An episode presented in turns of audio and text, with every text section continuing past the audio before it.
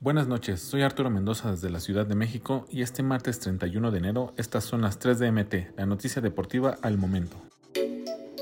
Aunque acepta las críticas, Héctor Herrera lamentó que la afición mexicana no otorgue más reconocimiento y elogios a la carrera de futbolistas nacionales que han tenido éxito en Europa. Vienes a México a pasear y no te dicen esas cosas. En Porto, la gente me decía que me extrañan, igual que en el Atlético de Madrid, y en México no tienes esos halagos, dijo.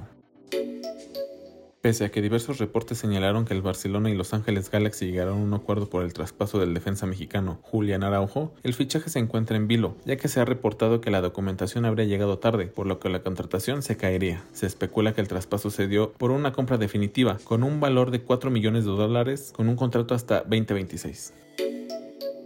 Las mejores ligas de Europa apostaron por gastar poco en fichajes durante el mercado de invierno, salvo la Premier League, que tuvo un gasto de más de 700 millones de euros, siendo el Chelsea el club que derrochó más dinero. La contratación más destacada fue la del mediocampista argentino Enzo Fernández, quien llegó a los Blues procedente del Benfica por 120 millones de euros. En total, los clubes de la Premier League gastaron 763.11 millones de euros. No olvides suscribirte para recibir la información deportiva más relevante del momento.